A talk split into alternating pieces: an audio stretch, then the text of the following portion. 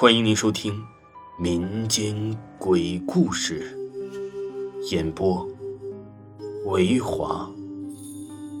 如果您喜欢维华讲的民间鬼故事，那您就不要吝啬您的小手，点个赞，关注一下再走吧。精彩继续。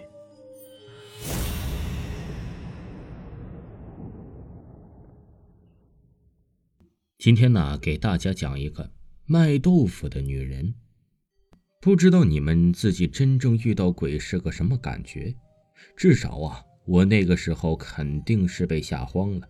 虽然那个鬼根本没什么恶意。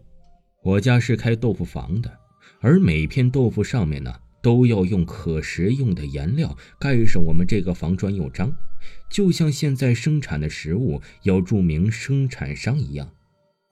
这里呀。这个先搁着，后面便会说到。那是一次探险，和小伙伴们一起的探险。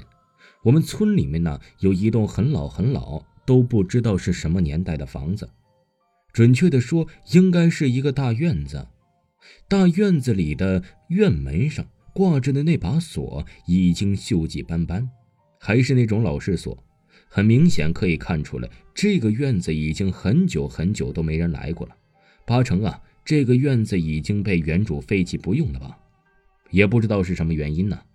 这院子的院墙并不怎么高，而且呀，院墙外面有一堆砖头，很多很多的那种青砖。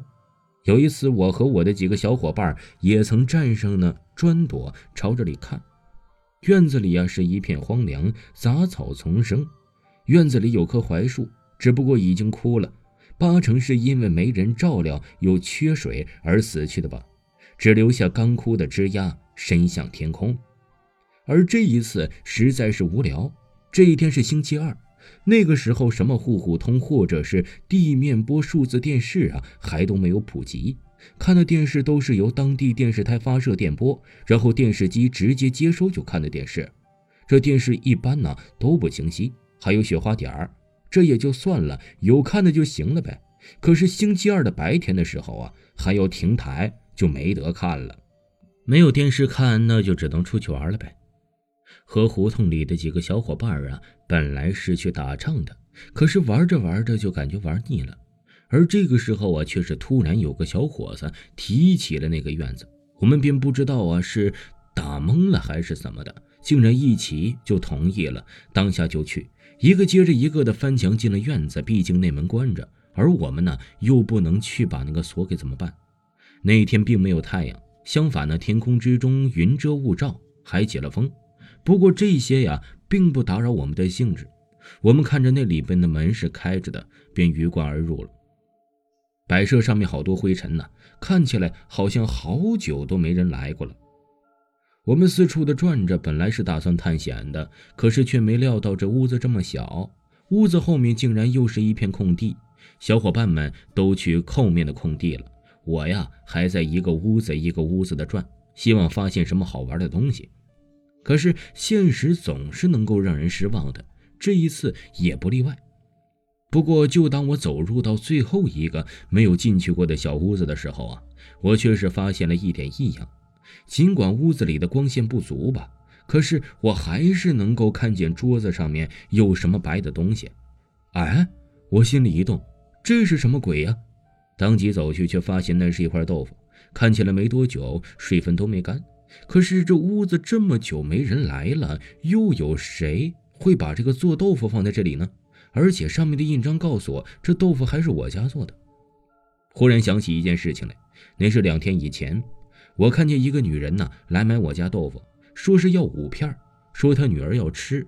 我看见她脸色白得吓人，那种正常人不应该有的白，心里受怕，便躲到房间里去了。后来听我爸妈说，那个女人好像没带钱，约着明天来给。我家人想着这乡里乡亲也不在意，可是几天之后啊，这女人还没回来。我赶忙数了一下这桌子上的豆腐，五片，不多不少。而就在此时，我突然听见“砰”的一声，回头一看，门被关上了。关门的是个女人，光线不好，再一细看，却是发现呢是买豆腐的那个女人。我刚要问她，可是她却一直笑，弄得我心里直发毛。而紧接着她竟然开始朝我走近。哦，不对，我发现她几乎是飘过来的。我内心开始脑补起来爸妈他们没事给我讲的鬼故事，更加害怕了。我大声的呼喊着那些小伙伴的名字，可是却无济于事，并没有一个人回答我。也不知道那些小伙伴呢，在外面怎么样了，遭遇了什么。我突然这样想，而那个女人飘过来的时候，却是向我伸出了手，不过手里面好像有什么。可是我内心是恐惧的，哪里敢接呀？我不住的后退，却是突然绊倒了什么，一个仰面八叉呀，躺倒在了地上。而此时他已经飘了过来，开始对我慢慢的俯下身，而脸上的笑容却是消失了，可是还是那样的恐怖。这也就算了，竟然在俯下身的过来的同时，我看到他脸上那苍白的肉竟然开始慢慢的膨胀、裂开、掉落在地，一点一点的。我没抑制住内心的恐惧，两眼一黑，晕倒在地。这再次醒来的时候，却是在院子外面了，是爸妈寻找的叫声叫醒我的。原来此时啊，已经是大晚上了。等着爸妈过来，我一起身，却是发现什么东西掉在了地上，捡起来，借着手电筒灯光一看，竟然是张冥币。当即无话，迅速回家。回家之后啊，我被灌了一桶符水。而爸妈呀，则是在我家池塘边上烧着冥币。我好像知道为什么了，又好像不知道。这次日啊，我问起昨天那些小伙伴的事，他们竟然全说在家睡觉，根本没去过那个院子。听众朋友，本集播讲完毕，感谢您的收听。